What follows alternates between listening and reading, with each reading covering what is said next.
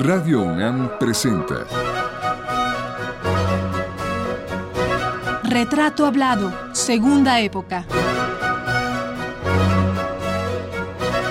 Una serie a cargo de Elvira García.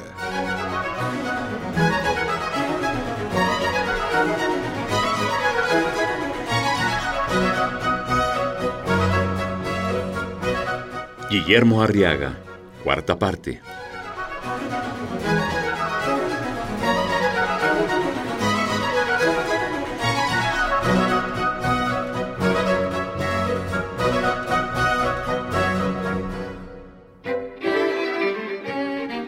Tal amigos? La semana pasada hablamos ampliamente de la influencia que el pintor y promotor cultural Miguel Covarrubias ejerció en el despegue de muchos artistas mexicanos y en especial de nuestro personaje de este mes, el bailarín, coreógrafo y escritor Guillermo Arriaga. Dijimos que su trabajo en el departamento de danza durante el breve lapso de 1950-1952 fue el de ampliar los horizontes a los creadores y bailarines de ese tiempo. Esto lo logró trayendo a México grandes exponentes de la coreografía en los Estados Unidos como José Limón, Doris Humphrey y Javier Francis. Este último se enamoró de México y se quedó a vivir aquí para beneficio de cientos y cientos de bailarines que han aprendido bajo su muy particular pero exitosa técnica para formar creadores. Guillermo Arriaga, que en aquellos años 50 había comenzado a aventurarse en el mundo de la coreografía, tomó lo mejor de todos ellos y con eso su propio talento. Hizo danzas que hasta hoy no se olvidan. Es el caso de Zapata, que con una escasez de elementos escénicos, pero con una calidad interpretativa y plástica, conquistó públicos mexicanos y extranjeros. y sigue conquistándolos, ya que 55 años después de creada, se baila en distintos foros nacionales e internacionales. Muy probablemente es una de las danzas contemporáneas que más se han escenificado en la historia de la coreografía mexicana. De su zapata ya nos habló ampliamente Guillermo la semana pasada. Hoy charlaremos de otras facetas de su trabajo en la danza y en otras áreas de la promoción de la cultura. ¿Qué pasó con el movimiento? Estábamos hablando de cuándo termina el movimiento de, de, de la Pues termina para mí, termina a finales de los 50. Todavía te digo, ya fue muy difícil porque se desprendieron muchos grupos chiquitos, este Javier Francis por un lado, Bodil Henkel por otro lado, nosotros por otro lado. Eh, la otra gente que fue muy importante fue Magda Montoya, de, uh -huh. que estaba en el sindicato de electricistas, que son, se apoyó mucho. Y este, pero terminó, cuando terminó un poco la cosa plástica también, que esto es todo como, como coincidente, cuando viene la ruptura con Felgueres y con ellos, entonces uh -huh. ya el muralismo y José Luis Cuevas, uh -huh. entonces vienen los coreógrafos a, a, quitarse de todo lo que es México y empiezan a, a desprenderse y a sacar al público. Nosotros dejamos atascado los teatros. El público se ausentó por algo. El público Ajá. siempre sabe de claro, alguna manera. Claro. Claro. Y entonces ya hasta los 70 fue, para mí vuelve a, uh -huh. a empezar nuevamente, fue una, un bajón. ¿Pero qué hiciste tú con ese momento, con contigo mismo, con tu obra, con tu capacidad de coreógrafo? Porque ante un éxito como esta obra, ¿no? Como Zapata, me imagino que, pues tú cambiaste, tú, tú tomaste conciencia pues, de la importancia de... Yo sentí de una responsabilidad papel. mayor.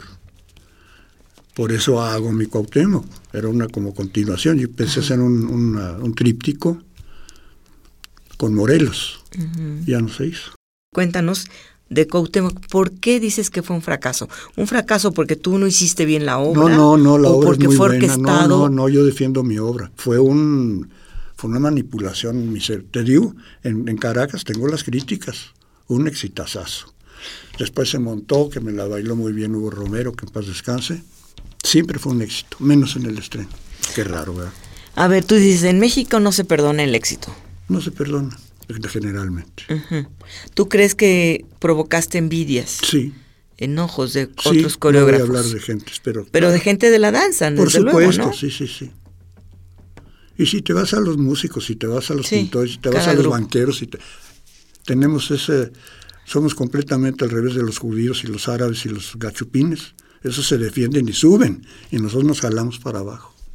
Y bueno, a ver, cuéntanos entonces, esta obra Cuauhtémoc, pues desafortunadamente por esto que tú estás explicando, no la conocemos. No. Cuéntanos de qué se trata. No, es una síntesis también. es, eh, es, un, es un coro de tres mujeres y la figura de Cuauhtémoc. Es desde, desde la captura, desde la coronación de, de Cuauhtémoc hasta, hasta el ahorcamiento. Son otros, es muy y yo me inspiré mucho en, Eurípides, en, los coros griegos, que es como la voz de lo, del sucedido. Entonces el coro de tres mujeres y, con música preciosa de una obra muy poco conocida de Silvestre, que es Cuauhnáhuac, de las obras de joven. Entonces, y la escenografía me la hizo Federico Canesi y Lucille Donem hizo los, los trajes. ¿Y quién bailaba? Lo bailé yo, lo bailaba Alma Rosa Martínez, que ya murió, uh, Roseira. Roseira Marenco. Roseira Marenco y Lucerito Vincuiste, lo, lo estrenaron. Pues qué lástima, ¿no? Entonces tú, ¿y cómo, que, cómo, quedaste tú como persona, como ser humano, ante pues esto que tú consideras que fue... parado, mira, vinieron una bola de cosas, eh, entonces fundé el ballet en 57, fundé el ballet popular con Chepina Lavalle. Pero te sentiste mal por, por, por esta de alguna forma Sí, pero no me iba a Sí, pero sí, era obvio. Entonces, esto es en 54, si no me equivoco. En 57, si no me equivoco, o 58, vamos, hicimos una gira a Venezuela y es el exitazo, el Cuauhtémoc, junto con el Zapata y con el Venado y otras cosas. Dije, pues no, realmente fue mala sangre, ¿no? Crear danzas no es asunto fácil. No es, como se dice coloquialmente, enchilame una gorda, no. No todos los bailarines, por el hecho de tener una técnica dancística y conocer cómo se mueve un cuerpo, pueden llegar a ser coreógrafos. Este, como todo el arte, es un don, un privilegio que pocos alcanzan. A propósito del tema, queremos citar a otro personaje de un libro fundamental, El arte de crear danzas de la gran coreógrafa Doris Humphrey, Tomemos el texto en el punto que dice lo siguiente. Persiste la idea de que la capacidad para la creación es un don del cielo y que la inspiración se ve perjudicada por la mano fría de la reflexión y el análisis. Ello se debe naturalmente a la anticuada impresión que los profanos tienen de los artistas, que son seres singulares y desvariados, que viven solitarios en buhardillas y que producen obras maestras por un proceso oscuro y misterioso que se suscita en ellos como un relámpago. Y agrega Doris Humphrey. Son muchos los padres orgullosos que se escandalizan cuando descubren que su hijo adorado, a quien los maestros declaran bien dotado, no conquista fama y fortuna de la noche a la mañana gracias a la inspiración, sino que necesita años de costosa preparación. Estas desilusiones no son tan frecuentes en la música y en la pintura porque es bien sabido que en dichas artes es preciso aprender a componer. La danza no ha llegado aún a esa etapa, ni siquiera entre los mismos bailarines, y me parece que en ese aspecto demuestra un atraso con relación a otras artes. Pese a que esta reflexión la hacía Doris Humphrey en 1959, época de la primera edición de su libro, su punto de vista tiene vigencia hoy en día, pues la coreografía, al menos en México, no ha cobrado la importancia que merece. No existen escuelas para crear danzas, solo apenas unos escasos talleres esporádicos. Pero dejemos este tema y retomemos la charla con Guillermo Arriaga. Tú dijiste hace rato una frase muy interesante. El público siempre sabe, no se equivoca. Si, si ya no va a los teatros es porque... Algo pasa. hay algo que no le están dando. Claro, claro, claro. Entonces, puede haber este, excepciones también. ¿eh? Claro. ¿Cuál crees, cuál empieza a ser el interés de los coreógrafos que hace que las salas se vacíen? Salirse de nuestro movimiento. No voy a hablar demagógicamente para nada, yo no, soy demagogo para nada. Cuando me dicen tú eres nacionalista, le digo, no, es que yo adoro Picasso, y adoro a Klee y adoro a Mondrian. Yo conozco eso, yo no me, encierro, ni voy al realismo socialista, pero para nada. Soy una gente de una gran amplitud en ese sentido, de un gran criterio.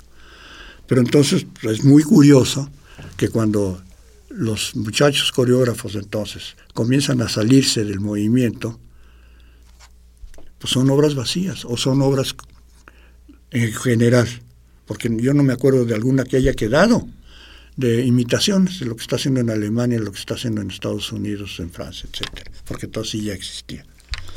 Pero de luego ahí surgen, por ejemplo, bueno, Guillermina, que ya venía caminando con ustedes, contigo, empieza ya a hacer una obra importante en el Ballet Nacional. No, no, ella, ella no, no, ella no, no, no paró. Pero también si revisamos muy críticamente el repertorio de Guillermina, son muchas altas y bajas. dicho por ella misma, inclusive. Yo he tenido, cuando yo tuve la dirección de danza, tuve muchas, pues, no dificultades, pero discusiones con ella porque le decía Guillermina, hay que reponer esta y esta obra tuya. Yo no quiero ninguna reposición, que nunca se repongan mis obras. Entonces me parece que es una... Autocrítica.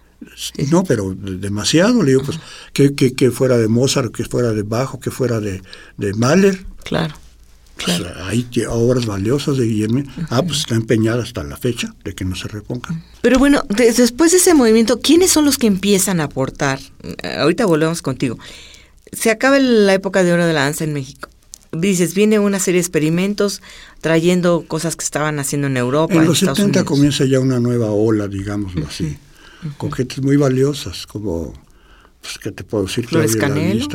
No, Raúl todavía es de nuestra, de nuestra época. Raúl fue el, el, último que quedó en esa línea. No, no, ya vienen gentes como, como Claudia Lavista decía. Claudia Lavista, este, Víctor Ruiz, este, la, de Contempodanza. Sí, está Cecilia. Cecilia Lugo, Arrau, este, el mismo Marco Antonio Silva, gente muy valiosas, que ya empiezan a dar otro aire a...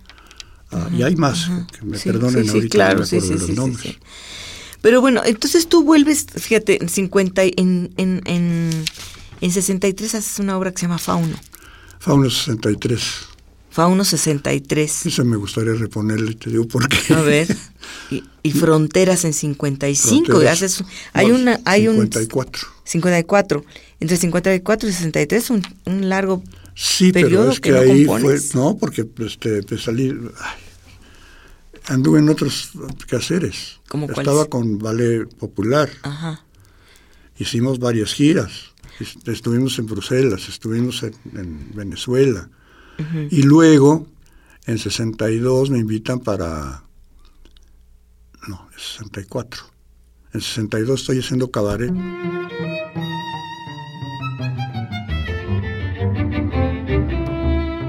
Otra indiscutible creadora es Martha Graham, una de las madres de la danza en el mundo. Martha Graham no solo hizo coreografías que rompieron los esquemas de la expresión dancística universal, sino que creó una técnica de entrenamiento, la que lleva su nombre, que hasta la fecha se sigue practicando en distintos puntos del planeta. Y a propósito de sus reflexiones acerca de qué es ser bailarín, ella le dijo lo siguiente a Alberto Dalal, un gran investigador de la danza. No creo que un bailarín, un verdadero bailarín, y siento que he sido una verdadera bailarina, jamás escoja serlo. Creo que uno está predestinado porque posee algo extraño en el cuerpo. Recientemente toqué el tema con un pediatra y me dijo que las reacciones nerviosas de un bailarín son totalmente distintas de las que aquellos que no bailan. Hay algo en el bailarín desde que es pequeño, toda su razón de ser, sus motivaciones, se esfuerzan para proyectar un panorama oculto. Aunque uno no esté consciente de ello, existe el deseo, la necesidad, el hambre de absorber la vida. Tú haces el Ballet Popular de México. Sí. tenías 33 años o algo así, ¿no? sí, exactamente. ¿Ya no estabas tú bailando en ese momento? No, no. ¿Te retiras muy joven de bailar? No, yo no me retiré nunca. Inclusive mi último zapato me lo eché en Bellas Artes a, los, 53 años. Exacto. Porque yo siempre he tenido una disciplina muy seria en mi, en mi cuerpo. Ah, te, seguiste entrenando todos los días. Aun cuando no bailabas. hasta hoy. Ando medio amboladito de las piernas porque ya son, están muy traqueteado el, el, la carrocería. Pero a ver, ¿cómo surge esta idea del Ballet Popular de México? Por una necesidad de, Chepina y yo. Dijimos, vamos, ¿por qué no hacemos una, una agrupación que tenga los, dos aspectos? Conservando la cosa mexicana en su repertorio de, danza moderna y por otro lado meternos al folclore. Y eso fue, Ballet Popular fue muy, muy, muy interesante. Hicimos muchas giras, estuvimos en muchas ciudades de Estados Unidos, este, con mucho éxito. Oye, ¿es cierto que por ahí alguien se puso muy celosa, Amalia Hernández? Bueno, pues inclusive en la primera gira de Amalia a, Francia, que mi mujer Graciela estaba colaborando con ella, yo le cubrí Bellas Artes. Tú la cubres mientras ella está en Europa, mientras Ballet Nacional está. Ballet, ballet, folclórico, de folclórico de Que yo di clases ahí para los coros. Yo fui director de escena y le di un curso de, a los coros a los coros de, porque no se sabían mover en, escena. Hasta ahí colaboré yo con Amalia. Pero entonces eh, los celos parten pues en, el momento en que tú cuando estás sustituyéndola en Bellas Artes, pues este, tienes más éxito, igual, que ella. Igual era una cosa ya de agencias de turismo, todo, todo estaba hecho. Lo que pasa es que no me gusta hablarlo porque después yo ya he tenido muy buena relación con, José Luis Martínez y con Norma y fue muy desagradable, pero sí. Recordemos que Doris Humphrey estuvo en México invitada por Miguel Covarrubias para formar bailarines de la Academia de la Danza allá por los años 50. Al lado de su gran alumno, el coreógrafo José Limón, forjaron no solo grandes bailarines, sino excelentes coreógrafos, cuyas obras alternaron durante una temporada en Bellas Artes en el año de 1951. Covarrubias, alentado por ese éxito, volvió a invitar para el siguiente año a ese par de artistas. Lo escribió de la siguiente manera en un artículo que publicó en 1952 en la editorial Superación. En vista del éxito de esa gran temporada, el Departamento de Danza organizó otra para el otoño del mismo año, otra vez con José Limón como bailarín y coreógrafo huésped y con su maestra Doris, invitada para montar su famosa Pascale con música de Bach, considerada como una de las obras maestras de la danza moderna. Trabajando febrilmente durante meses de ensayos que se prolongaban diariamente trabajando hasta altas horas de la noche, poseídos por un entusiasmo y una fiebre creativa sin precedente, los bailarines de la academia, con Doris Humphrey y José Limón, montan nueve obras, cuatro de ellas con partituras especiales. Así se hacían las cosas en 1952 bajo el entusiasmo de Covarrubias, la maestría de talentos como los de José Limón y Doris Humphrey y las ganas de aprender de jóvenes como nuestro invitado Guillermo Arriaga. ¿Desaparece, se desintegra esta compañía que tú formas por estos celos? Pues eh, de cierta forma, sí. Entonces lo que hice yo fue integrarla en 64 al, al, al conjunto folclórico del Seguro Social. Ahí integré mi ballet popular porque ya no estábamos out. Ajá. Nuevamente alguien no, no te perdonó el éxito. Tú eres alguien que se levanta de, de los golpes, ¿verdad, Guillermo? Sí, no soy tan masoquista, pero, pero sí tengo el coraje suficiente para levantarme. ¿Cómo surge esta, esta en 64 esta compañía? Por invitación. ¿De Benito Coquet? Sí, claro, pero por invitación directa de Julio Prieto y con y, de Retes. Otra vez. Otra vez tu padrino Retes. Ellos me recomendaron porque el conjunto lo tenía Miguel Vélez, pero como que no acababa de, funcionar bien. Y entonces este, me hicieron la cita con Benito Coquet y fue muy curioso porque me dijo, era veracruzano, y era un caballero, pero entre hombres era muy veracruzano. Hay una anécdota que en la primera cita, pues yo fumaba entonces, y él fumaba polvo. Le digo, al licenciado me regala un cigarrito y me pica Julio Prieto. Qué igualado eres. Oye, pues si yo no soy burócrata, ¿por qué no le voy a pedir un cigarrito al, al señor? Claro, y sí te lo dio. Ah, por supuesto, y además le caí bien. Dice, mire, yo lo único que quiero es que me haga la mejor compañía de México. ¿Y la hiciste? Le dije, mire, con una condición. A las parturientes se les dan dos o tres meses para que se repongan. Deme tres meses. Y tiene la mejor compañía. Pero deme tres meses. Tenía que integrar yo, revisar todo el repertorio que tenían, integrar a mi ballet. Bueno, esto fue en enero. El 20 de febrero, el 20 de febrero, escaso un mes y medio, me habla. Me dice, Guillermo, pues lo siento, pero no le puedo dar los tres meses. Le digo, ¿por qué, licenciado? Porque pasado mañana hay una función de presidentes en Los Ángeles. Va el licenciado López Mateos y Johnson. Y su compañero se tiene que presentar. ya, ya me amó la cara. Blas Galindo era el director de orquesta, porque había orquesta ah, también. a mí no me gustó mucho esa idea, pero bueno, era la idea de Coquet. Toda la cosa folclórica había que reforzar.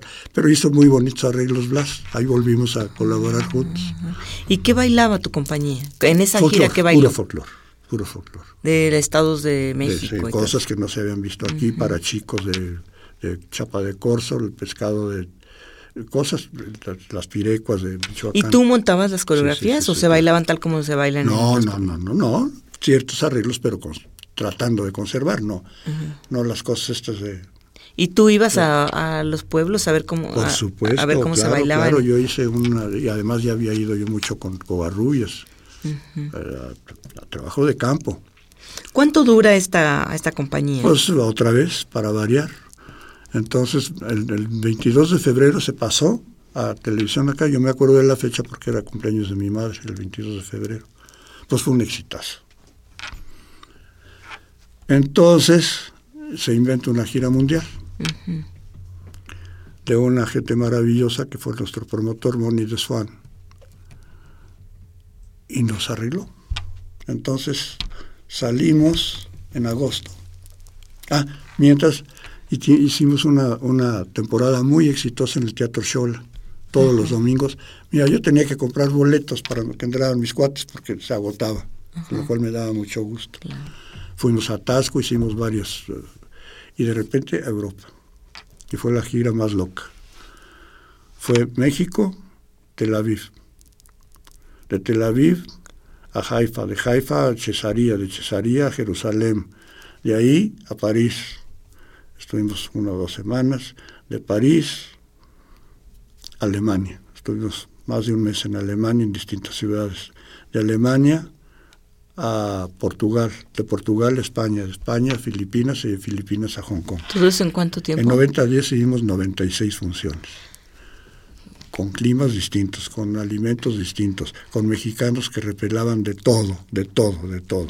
¿Cuánta gente tenía esa compañía? 125. No, no, ha habido una compañía tan grande que salga. Con todo y músicos. ¿Iban con músicos, músicos? Sí, sí, claro. Músicos, bailarines, marimberos, jarochos, de tocho morocho, coros y bailarines. Oye, le debe haber salido cara esa, esa compañía al país, ¿o no? Ahora verás, no, pero, pero fue una embajadora. Ahí no, claro, ya lo sé. Sí, Llegamos acá y nos corrieron. Llegando a México les dijeron ya ah, se pues acabó. yo recibí un telegrama de López Mateos en noviembre, me dijo, corte en Japón, ya teníamos pósters y todo en Tokio. Porque yo Iban para Japón. Ah, yo me respondo hasta el día 31 de noviembre. El día primero cambia y yo no me puedo. Ahí un que tenía un cuate de agregado o algo en Hong Kong nos consiguió tres funciones en Hong Kong y de ahí para México con diplomas, con medallas, ahí está todo y el aplauso fue, se acabó la compañía.